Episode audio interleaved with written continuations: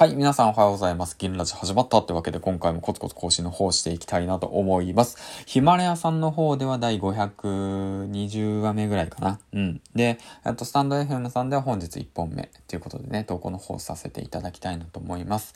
えっ、と、マルチ配信ね、対応しているヒマラヤさんの方でね、うん、パソコンを使ってね、いろんな媒体プラットフォームにね、流していっております。そしてそれと同時にね、えっ、と、スタンド FM さんの方でも外部音源が収録可能って形になったので、うん、こちらも利用する手はないという形でね、利用していきたいなと思います。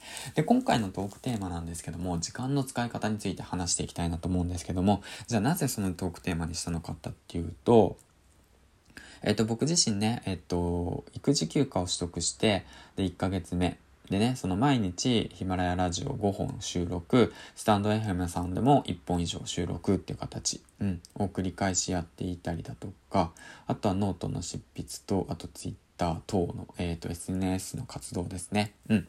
そういったものをどうやって、えっ、と、生み出してるのか、時間を生み出してるのか、忙しいはずなのにどうしてだって言ってね、質問があるので、えっと、簡単にね、説明していきたいなと思います。はい。ということなんですけど、まあ、僕がやってることは、えっ、ー、と、朝早起きをするということですね。うん。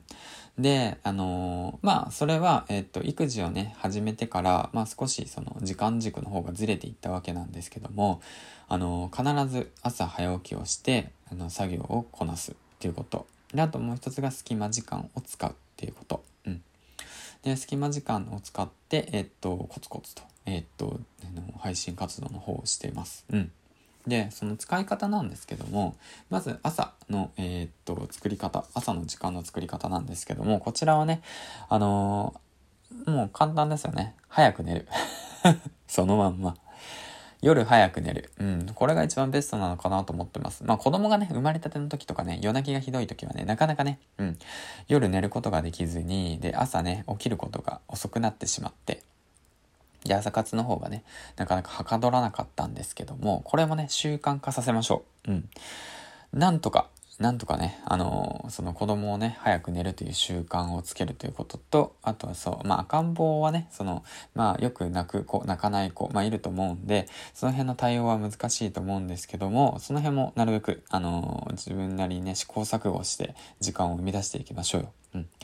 まあ、答えになってないじゃないかって思われるかもしれないんですけども、まあ人それぞれね、生活のリズムだとか、生活パターンっていうものが存在するので、まあ僕の場合なんですよね、それは。うん。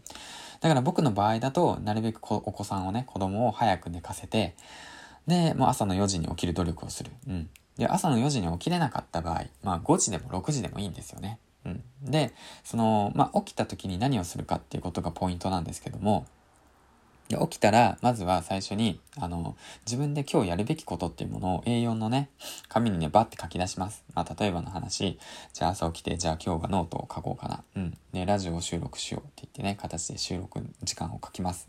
収録、内容を書きます。バーって書き出します。で、書き出した後に、その中で本当にやるべきものを3つ絞ります。その中に、またもう1つ絞ります。うん。で、その1つを一点集中。させるって形ですね。でそれをすることによって、もう、あ、あれもこれもって言って、あの、頭がね、ぶあの、なんか、わっちゃらわっちゃらなんないですよ。わっちゃらわっちゃら。わっちゃらわっちゃらなんないですよね。うん。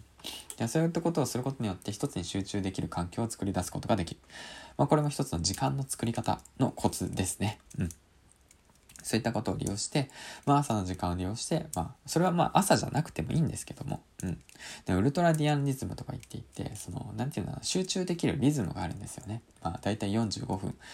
から、まあ、やり始めて、まあ、15分休憩、45分やって15分休憩だとか、まあ、いろいろとやり方があるんですけども、そういった詳しい内容はね、大悟さんの超集中力だとか、樺沢事故、じ、あ、樺沢志先生のね、神時間術だとか、うん。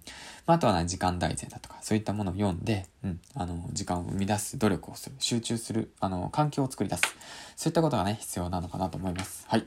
では、あとそれと同時に隙間時間を使ってね、えー、っと、そのラジオを聴いたりだとか、隙間時間を使って配信活動したりだとか、そういったものを、えっ、ー、と、ちょっとしたことですね。ちょっとした隙間時間を使って、そういったものをすることによって、うん、時間がね、増えるんじゃないかなと、まあ僕は思ってます。はい、ということで長々と話してしまったんですけども、今回ね、トークテーマとしては、えっ、ー、と、時間の作り方について話していきました。ポイントとしては2つ、朝の時間を利用するということ。で、2つ目が隙間時間を利用するということですね。うん。そういったものの時間を利用して、えっ、ー、とね、配信活動とか自分のね、学びを加速していきましょう。はい、ということで、えっ、ー、と、今回もね、配信の方をしていきました。銀ちゃんでした。次回の放送でお会いしましょう。バイバーイ